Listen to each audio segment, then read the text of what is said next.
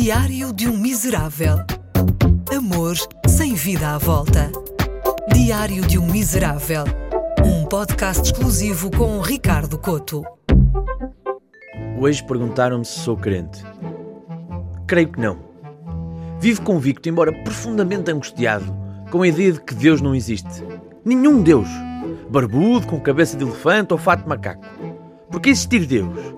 Como pode ele deixar haver tanto mal no mundo? Fome, guerra, pessoas que tatuam nomes nos antebraços. Como? Sou profundamente ateu. Mais do que o Nietzsche.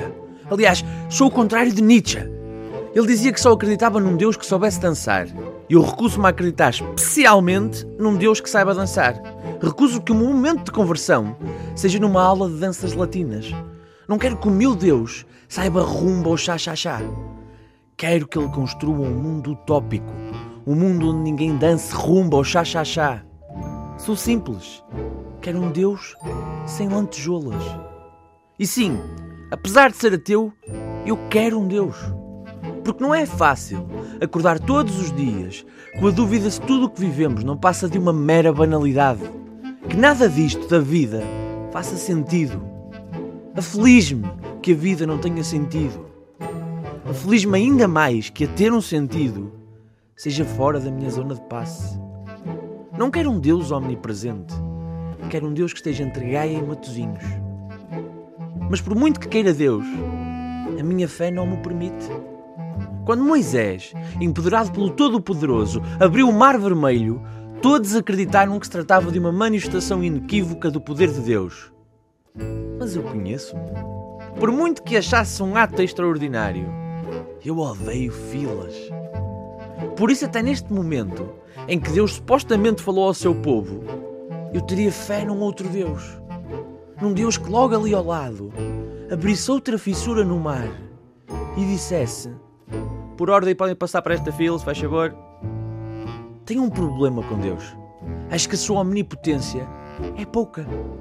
Repare-se que ele podia fazer-se representar por um qualquer animal do mundo. Um leão, um tigre, um tubarão, ou então até criar um animal ainda mais majestoso, mais imperial. Mas escolheu ser uma pomba. Eu não quero um Deus que faça cocó em capôs de carros. O que mais me chateia, como ateu, é que se tiver razão e não existir nada além desta vida, eu não vou poder esfregar isso na cara de ninguém. E não siga a lógica batuteira do Pascal. Ele dizia que, pelo simples não, acredita-se. Depois logo se vê. Isso é batota. Isso é como torcer pelo Porto, Benfica e Sporting e esperar pela última jornada do campeonato. Assumam a vossa escolha.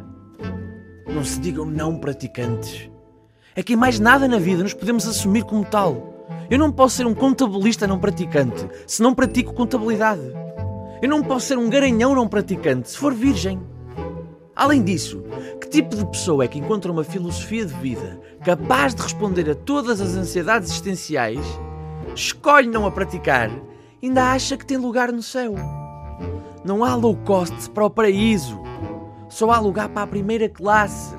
Aquela que sempre acreditou por inteiro e já pode ir com as pernas à vontade. Mas atenção, só porque são crentes e as coisas correm bem, isso não prova rigorosamente nada. É tudo uma questão de percepção. A minha família também estava convencida de que o meu primo Zé ia ser um grande bailarino de contemporâneo, mas afinal ele era só epilético.